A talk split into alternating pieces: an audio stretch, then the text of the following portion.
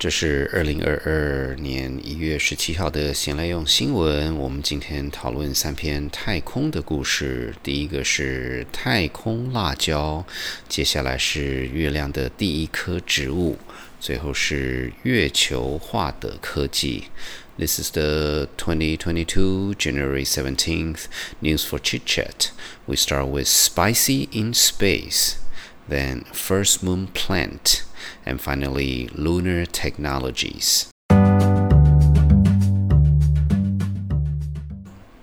住在太空的烦恼之一是食物，不能开火。食物包放久会失去养分，然后在太空的无重力下，嗅觉与味觉的敏感度会减低，吃东西比较没有味道。所以，国际太空站 （International Space Station，ISS） 从二零一五年就开始实验在太空种植可食用植物。在二零二一年的十一月二十六号，ISS 完成史上最久一百三十。七天的种植实验收成了二十六个辣椒，除了十二个会寄回地球，其他的被太空站的太空人吃了。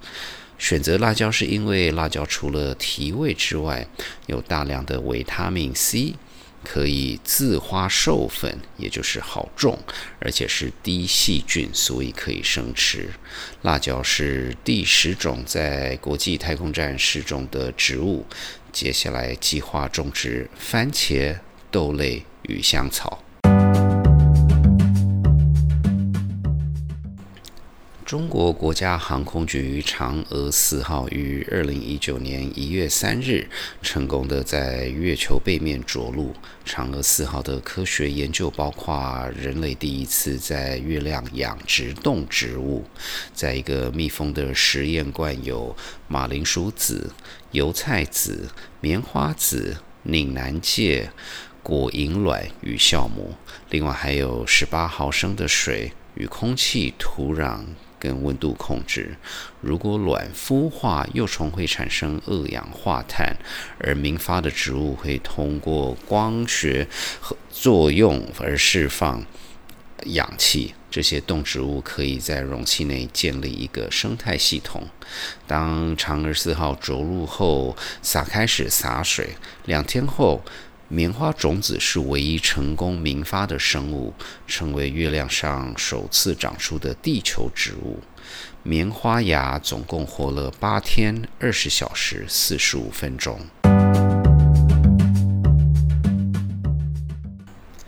日本宇宙航空研究开发机构 Japan Aerospace Exploration Agency（JAXA） 于二零二一年宣布与本田 Honda。日产、Nissan 合作发展适合月球使用的相关科技。日产将会负责月球电力车的变速器。他们需要解决的问题是，月球沙非常的细，容易让轮子卡住，所以需要四轮独立驱动的电动变速器。可是同时也需要用最低的耗电量。本田将会负责把水转换成氧与氢的技术，同时也可以把氧与氢转换成水与电力。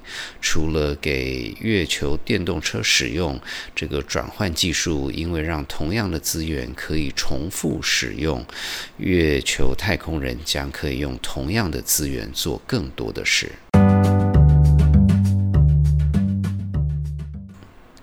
如果您想多了解这次先来用新闻讨论的话题，请上谢伯伯时间的脸书粉专参考相关照片、连结与资讯。先来用新闻的制作团队有 Ariel、Hannah、Lalisa、Oliver 与大叔甲。如果您喜欢先来用新闻，请记得在您聆听的平台上订阅、打五颗星、按赞与留言。这个礼拜三的谢伯伯时间将会讨论中国内政的当官之道第二集，我们下个礼拜见。